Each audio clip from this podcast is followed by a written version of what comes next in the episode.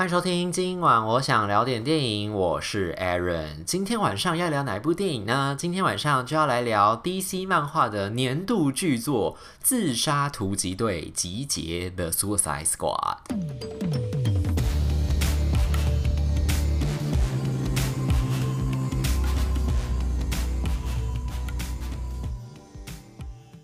今天又是久违的进电影院看电影的日子，然后就是看了这部《自杀突击队集结》，然后那个时候其实我还在想说，这个片子到底是跟上一集的差别是什么？就是光片名的时候啦，我在看，像中文它写《自杀突击队集结》嘛，但是它英文就写 The Suicide Squad，然后也没有其他的副标题，我还想说，嗯，这不就跟之前一样吗？后来一查才知道，原来上一集的《自杀突击队》它英文是 Suicide Squad，然后这一集是 The Suicide Squad，所以就是有一点点微小的这种差别啦。那这一集呢，它不算是上一集的重启，因为那个时候本来大家在讲说，这个 DC 漫画找来 James Gunn，就是那个詹姆斯·冈恩，他之前是经济义工队的那个导演嘛，然后那个时候其实在票房跟口碑都非常非常的成功，然后呢，但是因为他有一些些。过去的一些关于什么恋童啦、强奸的这种开玩笑的言论，被当时的川普的支持者翻出来，因为他本身是一个反川普的一个好莱坞的这个导演，所以那个时候呢，他就是发表了很多反川普言论之后呢，就有川普支持者就是把他过去的这些言论。找出来开，虽然说是开玩笑言论，但是呢，因为它内容实在是有点让人家觉得踩到红线了，这样，所以那个时候迪士尼就紧急跟他切割。就 DC 漫画呢，见猎心喜，马上就把他找来，就说那请你来指导这个自杀突击队。虽然后来迪士尼那边就是因为詹姆斯刚刚真的是一个很有才华的导演，然后还是有把他找回去指导那个星际异攻队的系列，还有之后漫画漫威的其他作品这样。但所以现在詹姆斯刚刚基本上就等于是跨足两部两个漫画。大品牌就是 DC 跟漫威之间的一个好莱坞导演这样子。那时候本来找他来做这个自杀突击队的时候，还有人在讲说，这到底是重启自杀突击队，还是自杀突击队续集？到最后呢，詹姆斯刚刚还是决定这个东西变成一个续集。然后呢，我自己是觉得啦，这一集的自杀突击队其实比第一集的好看，但是我觉得那个是有一点点像是非战之罪这样，就是自杀突击队第一集的那个时候，它有一个先天上的一个弱势，就是因为它是第一集的漫画作品，所以。他必须要去跟观众解释一下自杀突击队的概念是什么，而且尤其是在这在此之前，其实他没有这么多关于这些反派的独立电影，所以他到最后在那个时候要上演自杀突击队的时候，把这些反派全部找来的时候，他要跟观众解释一个很重要的概念，就是为什么这次的这个电影是关于一群反派去拯救世界这个事情。就这两件事情其实有一点点矛盾跟冲突的，就是。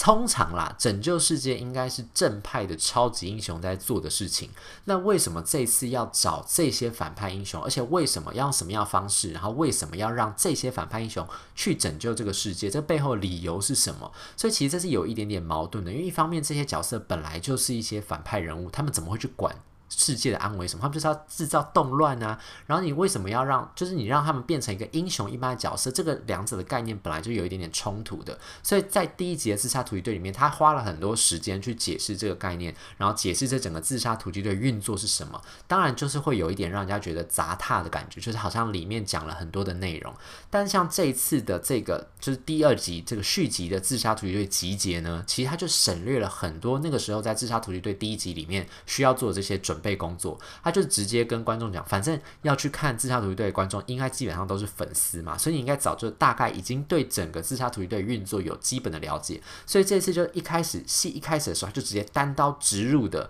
就是让这些超级反派直接开始去做任务，就是 Viola Davis 这次有回归来演那个，就是主导这整个自杀突击队计划的那个黑人的女的那个负责人，非常强悍，然后非常冷血的那个，算是什么？女主管的这样一个角色，他这就直接就开始去找了这些在狱中的超级反派，就直接跟他们讲说，我现在手上有一个非常危险的任务，我必须派他们出去执行这样子的一个呃任务的内容，这样子。然后呢，这一集呢，我是从这一节故事里面是真的有体会到所谓的自杀突击队里面的自杀这两个字，就是呢，这次的故事整体来说是更热闹、更血腥、更暴力，然后一直发便当，就是呢，这次。大家可能在本来在预告里面看到了很多的这个超级反派在出现在预告里面，就以为说这次会不会是非常的热闹，然后有很多不同以往这些新角色出来，会不会有擦出更多新的火花？但是要跟大家讲呢，就是呢，基本上你在预告上面看到了很多这种呃超级反派，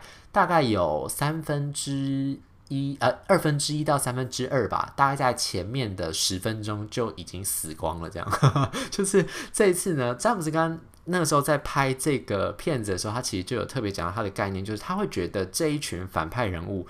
并不一定都是像，比如说像小丑女，或者是像其他大家比较熟悉的什么小丑啊那些反派人物，都是这么精明干练、这么有能力的反派人物。他从那些 DC 过往的这个漫画里面找了非常非常多的这些反派人物，其实基本上他们只能排在。B 咖或是 C 咖，基本上你可以说他们是逊咖反派、卤蛇反派英雄的这种定位。所以其实他们在出任务的时候，其实也是一堆很无脑、然后很废、很智障的这些超级反派的人物。所以其实，在一开头大概才十分钟不到的那场戏里面吧，基本上这些反派虽然说他们有些真的是有些超能力，然后有些奇怪的一些特异功能没有错，但是因为他们真的太笨了，所以在其实前面几场戏里面，要么就是被敌人干掉，要不然就是就是因为自己害怕逃跑，然后。然后逃跑之后，因为这个自杀突击队本来有一个设定，就是说他那个就是 Viola Davis 演的那个女主管会在他们的脑袋里面弄一个小型的爆炸装置，所以如果他们脱离掌控或者自己想要逃跑的话，就会直接引爆，然后让他们死掉。这样，所以就有一堆在这个呃一堆的这个超级反派在开头这场戏面，几乎就是要不然就是自己被爆头，不然就是被敌人杀掉。然后这个地方就已经非常非常的血腥，非常非常的欢乐，非常非常的热闹的一个场景就已经出现在在这个前面。姆斯刚刚其实一直以来他的这个风格都是比较黑色喜剧，然后无厘头恶搞，再加上讽刺的。这一集的故事里面，他的讽刺意味非常非常的浓厚，尤其是 Viola Davis 演的这个角色，虽然戏不多，但他基本上呢就可以被作为詹姆斯刚刚在这部作品里面想要讽刺的一个东西。刚刚不是已经讲了说，詹姆斯刚刚那个时候就是反川普的一个很有意识的一个好莱坞的导演嘛，所以其实政治意识这件事情是一个很重要的创作元元素。就是尤其在这次的自杀突击队里面，自杀突击队集结这部电影里面，你特别可以感觉到，他其实偷偷的在这个爆米花电影里面融入了很多他想要传达的政治理念，未必是真的凭，就是看起来就像是说教的那种感觉哦。他其实是很仔细的把这些小小的想法，关于性别平权，关于女性，关于动物保护。关于环境保护，还有关于这种弱肉强食的帝国主义，还有这种国际政治之间的角力，它其实用一种很微妙的方式编写在这个剧情里面。我并没有说就是透过这样一个爆米花电影去。呃，融入这样子的概念是好或是不好，我觉得这个是见仁见智的。因为有些人可能只想要看纯粹的爆米花，就是爽片。我只想要看爽片，我想看打打杀杀，我不想要看你讲那些感觉有一点点严肃的议题的人，可能就会觉得这个东西，他就会觉得，嗯，你现在是不是要跟我说教？但如果你是想要看，更多于就不只是一部爆米花电影的话，或许你会觉得这个片子詹姆斯刚刚真的有偷偷的把这些东西塞进去的这些方法，真的是还蛮巧妙的。我会觉得啦，他其实为这样子的一个商业作品增加了不一样的深度跟广度，就是他已经不只是他跳脱出原本只是一个娱乐作品这样，他其实偷偷的讲了一些他想要传达政治理念在里面。那至于好或不好，我觉得是大家可以见仁见智。但是我觉得就我自己来看的感觉。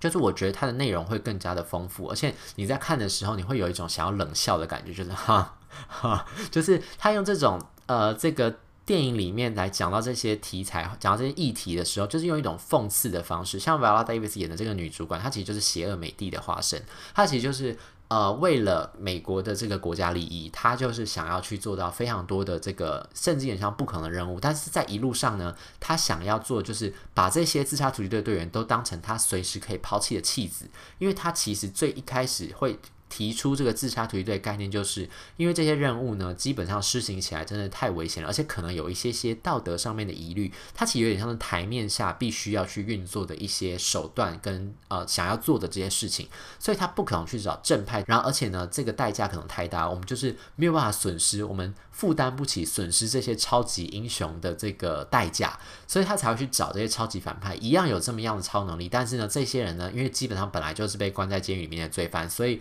如如果他们就中间被死，就是被杀掉啊，或者是出意外，然后死掉什么，其实都是对这个整个国家整体社会来说，并不是一个太严重的一个代价这样子，所以他才会在一路上就是把这些自杀突击队的这些反派队员都当成是他随时可以丢弃的弃子，他就在操纵这些人，并不把这些人当成人看，他就是让他们去实行一个非常危险、出生入死的计划，但其实最后成就的只是他个人的一些利益，这个利益可能呢，真的是对。啊、美国这个国家，或者对他这个组织来说，是一个非常非常重要、有必要的一个战略目标。但是，可能在外人来看，会觉得，嗯，这个好像有一点道德疑虑哦，而且你中间可能会。伤及很多的无辜的分子，那这些东西对他来说都是成就这件事情伟大工业的必要之恶。所以呢，他其实这个象征就是有一点点在讲，就是像帝国主义之下，然后国际强权之下的美国常常在国际社会上在做的这个事情。而且这次的故事呢，就讲说他为什么要派遣这些自杀突击队出任务的地点是哪里呢？是一个在中南美洲的一个小岛国。然后最后就有揭露说，其实这个。背后的这个呃整体的计划，并不如他当初所讲的目标这么崇高跟伟大。其实背后还是有一些些在政治上面的运作的阴谋，还有他没有跟自杀突击队队员讲清楚的这些呃秘辛是什么。所以这些自杀突击队队员呢，最后在执行这个任务的时候，也渐渐发现了真相。然后他们也同时在这样子的情况之下，肩负起应该要拯救这个地方的老百姓，因为他们是虽然他们是无恶不作的坏人，但他们还是有恻隐之心，所以他们还是想要。依照自己的能力，发挥自己的长才，然后拯救这个地方的无辜老百姓们。他们虽然是喜欢做坏事，没有错，但他们至少不是冷血无情的这些呃，像这个 Viola Davis 演的这个角色这么冷血无情，觉得他做的是对的事情就可以滥杀无辜这样子一个角色。所以其实他又带出了更多关于这种自杀突击队队员他们里面的人性。然后我觉得呢，这次的故事里面呢，当然除了这个 Idris Elba 啦、John Cena 等等这些人物，本来就已经是大家很。期待这个角色，在这个片子里面的确也真的很有发挥，然后他们有各自有各自的戏，我觉得都发挥的还不错。然后，但是我觉得这个片子最大的亮点呢，依旧还是两个女性的角色。我觉得这个这次尤其我看到那个 Margot Robbie 演的 Harley Quinn 的时候，我特别特别的喜欢。我觉得。嗯，我觉得当然 Margot Robbie 本身就是一个很有魅力的演员，没有错。然后他也把这个小丑女这个角色发挥得很好。我觉得 James James Gunn 可能也是看中了 Margot Robbie 当初在这个角色里面带给大家那种活力。我觉得像第一集的故事里面，Margot Robbie 演的小丑女一直就是大家觉得很精彩的一个亮点。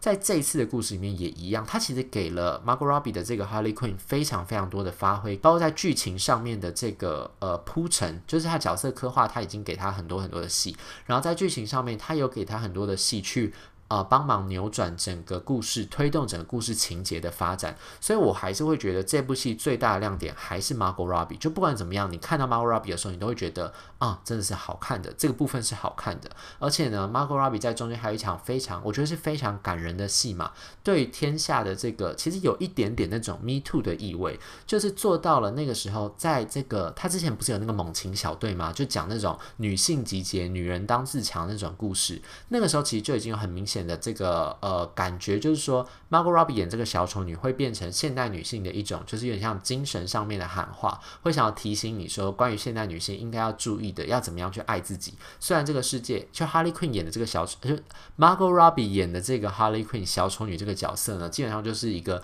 被世界抛弃的女性，但她对自己还是非常非常的有自信，然后用乐观的态度去面对这个世界。所以其实在这个戏里边，她有给她一场，我觉得还其实，在那种。恶搞、血腥、暴力之余，有一点点小小的温馨的那种感觉，在他的身上，他也演出这场戏。那另外呢，还有另外一个，就是也是一个新的角色，在这次出现新角色，我觉得也是非常非常的亮眼，就是叫做 Rat Catchers 捕鼠人，可他是二号，就是这次也是一个由一位女星，呃呃，我忘记她名叫什么了，反正就是一位一个女生来演的这个角色这样子。然后呢，她的这个角色，她其实。Red Catcher 是本来在 DC 漫画里面的一个真的一个反派人物，然后呢，他本来是一个男生，他本来是一个男的反派，然后这一次呢，就是让这个女生来演，她就是演他 Red Catcher Two，她就是演原来那个捕鼠人的女儿，就捕鼠人二号。那原来那个捕鼠人在这次戏里面也有客串一点点出现，他就是之前雷神索尔三跟这次雷神索尔四，还有 Jojo Rapids 的导演。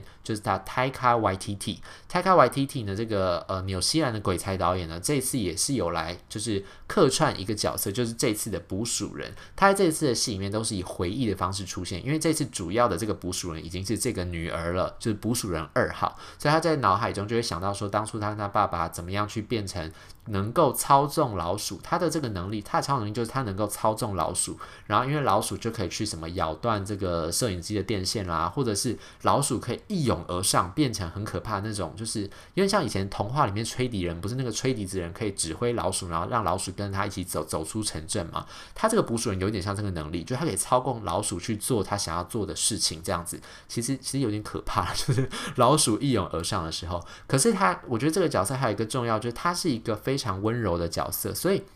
他在这一种就是阳刚气息的反派，然后因为 Harley Quinn 本身就是一个疯疯癫癫的女性嘛，那这个捕鼠人二号呢，他其实有一点点是像那种在这个反派的集团里面，阳刚反派的集团里面一点点温馨小力量的那种感觉，就是他就是会跟其他的人当做朋友，他就是与人为善。他当初为什么变成反派？他其实只是犯下小小的偷窃案啦，但是因为他的能力是有点可怕，所以才会被变成编列成一个非常危险的反派。关到那个监狱里面，才被编进自杀突击队里面。但其实他本性并不坏，所以其实他操纵老鼠这个事情，他到最后也成为了这个呃自杀突击队这次故事里面的一个蛮重要的一个关键。然后让这个自杀突击队队员找到他们想要去帮助这些当地的这些小老百姓的一个力量，这样子。然后呢，他这个操纵老鼠这个能力呢，我觉得他也是对于这个环保跟动保的这个议题。有一点点在他身上显现出来，